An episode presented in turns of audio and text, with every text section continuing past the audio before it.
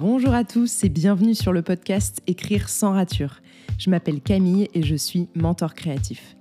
Il y a plusieurs années maintenant, j'ai compris que ce qui m'animait vraiment dans la vie, c'était de créer toujours plus. Auteur, mais aussi et surtout entrepreneuse, j'ai à cœur d'aider les auteurs et plus généralement les créateurs à s'épanouir dans leur travail et à aller au bout de leurs projets. Grâce à mes contenus en ligne et aux différents modules de mon programme sur mesure, le mentorat créatif, j'accompagne les auteurs pour qu'ils prennent les rênes de leur créativité et se donnent les moyens de leurs ambitions.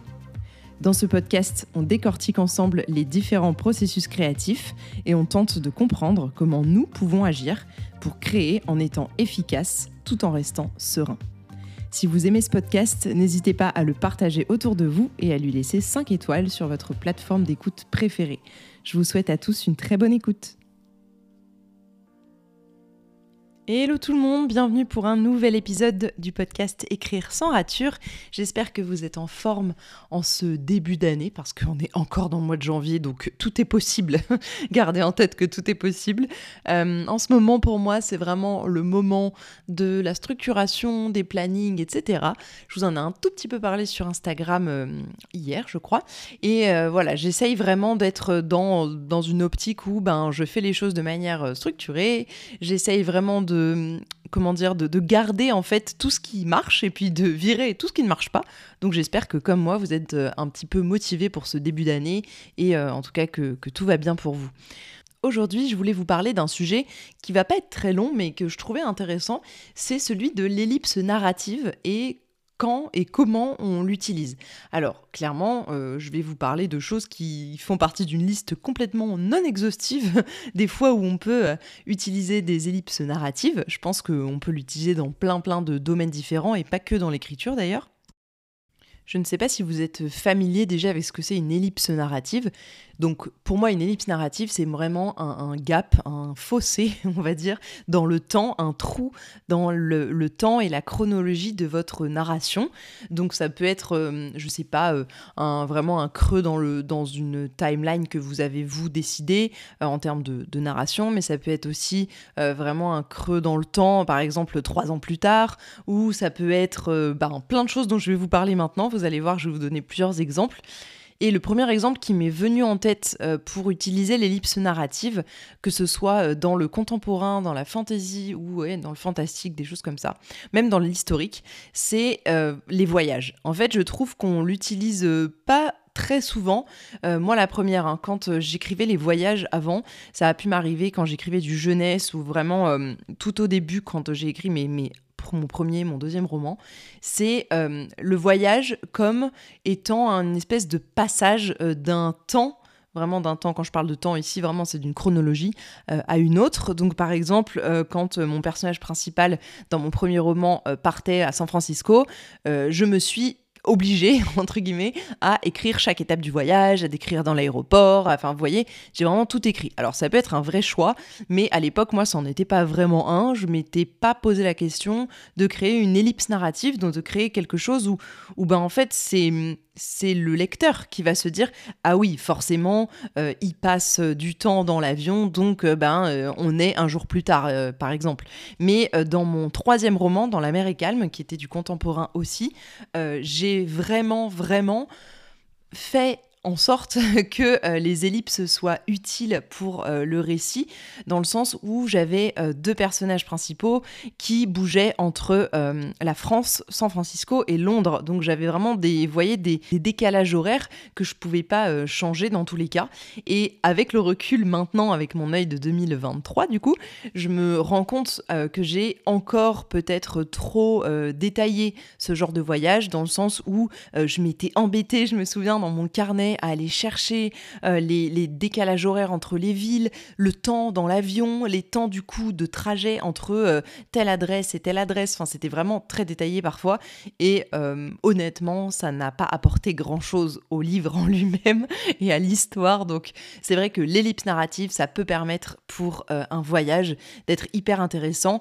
Le seul, peut-être le seul exemple dans lequel je vois que ça pourrait être moins utile, c'est pour justement un livre qui autour du voyage, du voyage pas que géographique, mais aussi du voyage initiatique, du voyage intérieur. Je pense que là, du coup, ben, toutes les temporalités sont importantes, et en tout cas de mon point de vue, et donc c'est pas forcément un moment où je l'utiliserai. Ensuite, le deuxième cas, ça pourrait être euh, pour, pour raconter en fait des moments qui sont pas forcément euh, hyper importants honnêtement, qui n'apportent pas grand-chose euh, à l'histoire. Donc je vous parlais des voyages, de certains voyages qui sont pas forcément hyper intéressants, mais ça peut être, je sais pas, une, une, personne qui est mourante, je vous dis n'importe quoi, c'est un exemple parmi tant d'autres. ben, est-ce que raconter le moment vraiment précis entre le temps T, l'instant T où la personne commence un peu à décliner et euh, sa mort. Est-ce que c'est vraiment très important? Est-ce qu'au contraire, euh, finalement, le lecteur peut s'en passer et juste ben, peut le vivre lui-même, peut se l'imaginer simplement Et est-ce que ça suffit pas? Parce que parfois, tout n'est pas bon à dire dans certaines situations. Après, ça dépend complètement de ce que vous voulez faire de votre livre et, euh, et aussi de l'ambiance que vous voulez donner et tout. Mais je pense qu'il y a certains moments qui n'ont pas forcément grand-chose à apporter à l'histoire et c'est ces moments là en général, que moi, personnellement, je coupe. Et je n'hésite plus maintenant à faire un peu des ellipses narratives, que ce soit euh, euh, une semaine, deux mois, trois ans euh, ou dix ans, quoi. Donc, ça dépend, voilà, de tout ce que vous voulez faire, mais je pense que parfois, certains moments sont pas hyper intéressants à raconter. Ensuite, je pense que ce qui peut être intéressant aussi en termes d'ellipses narratives, ce serait pour apporter des éléments de contexte. Alors là, je pense à ça parce que j'ai un exemple assez précis.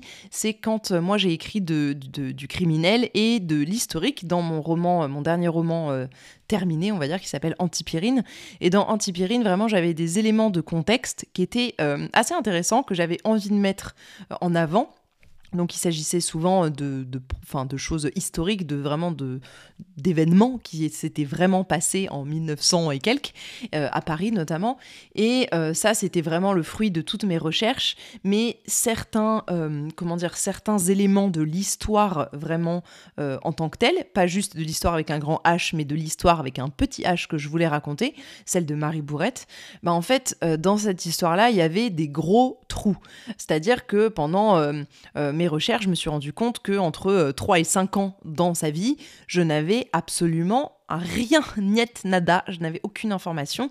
Donc ça veut dire que là, j'avais deux possibilités. Vous voyez, j'avais la possibilité euh, d'abord de pouvoir ben, moi-même romancer complètement cette partie de sa vie en prenant le risque que ce soit pas très cohérent parce que du coup ben je raconte tout le long une histoire qui est vraie avec des faits réels qui se sont vraiment passés et euh, trop romancer certaines parties. J'avais peur que ça dénature un peu vous voyez j'avais peur que ça se voit à la lecture que c'était euh, un peu fake quoi. Du coup j'avais évidemment cette possibilité là qui ben vous l'aurez compris c'était pas ma préférée et euh, l'autre possibilité c'était de me dire bon ben tu sais quoi entre ces 3 et 5 ans là à peu près j'ai rien j'ai pas d'infos.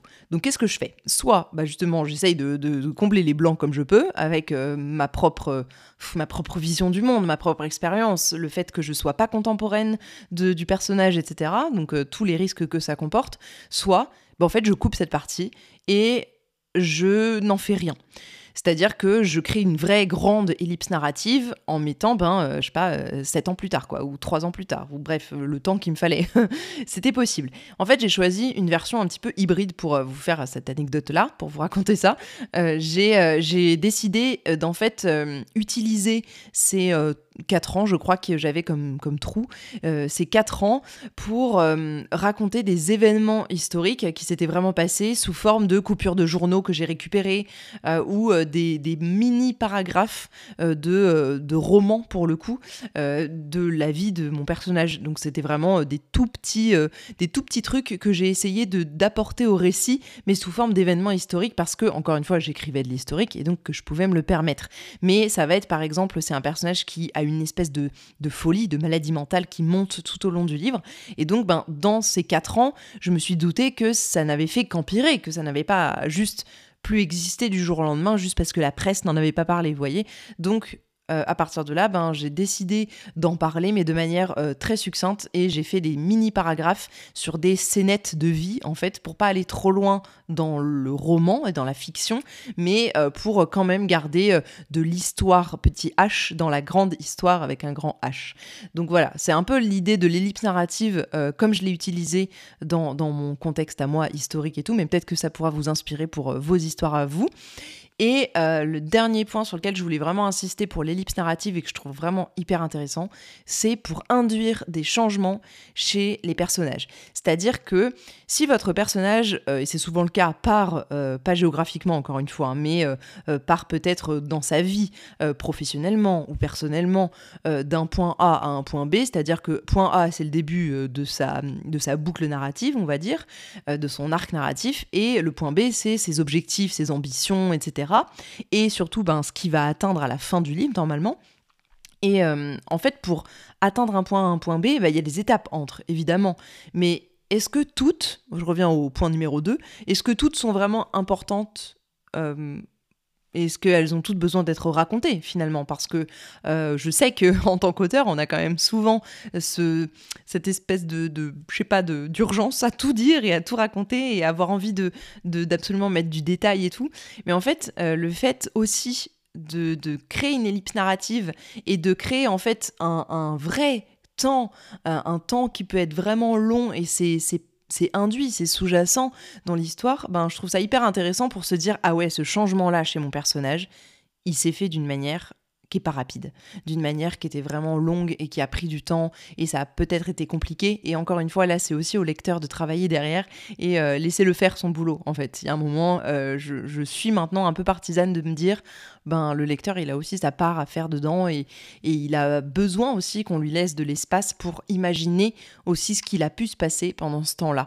Et hum, ça veut pas dire que derrière en fait, derrière cette ellipse-là, ça veut pas dire que vous mettrez aucun point de détail sur ce qui s'est vraiment passé, mais ça peut être intéressant justement, je trouve, de, jouer sur le fait que ben, dans cette ellipse narrative, le lecteur est dans le flou, il sait pas vraiment ce qui s'est passé là-dedans. Mais ben, par exemple, dans le dernier Olivia Adam que j'ai lu sur, euh, euh, qui s'appelle Dessous les roses, euh, c'est vraiment un huis clos familial pendant un, moment de famille en plus qui est pas très drôle, qui est l'enterrement du père.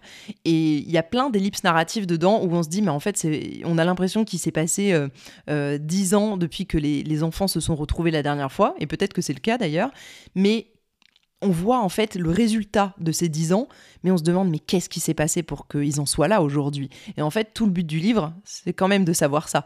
Donc vous voyez, ça peut être hyper intéressant pour induire des changements qui sont pas euh, immédiats et qui peuvent être ben, longs tout simplement, comme ça peut arriver plein de fois euh, dans nos vies. Voilà pour tout ce que j'avais à vous dire sur euh, l'ellipse narrative. N'hésitez pas à me dire euh, si jamais c'est euh, quelque chose euh, que vous utilisez ou pas, ou, au contraire si vraiment c'est quelque chose que vous aimez pas du tout dans un livre en tant que lecteur. Moi je sais que j'aime bien justement parce que ça me laisse l'espace dont j'ai besoin pour aussi imaginer à mon tour et peut-être aller encore plus loin. Je vous dis à très vite pour un nouvel épisode de podcast. J'espère que celui-ci vous a plu et vous aura donné des clés concrètes. Je vous dis à très vite et puis d'ici là, prenez soin de vous et de vos projets. Bye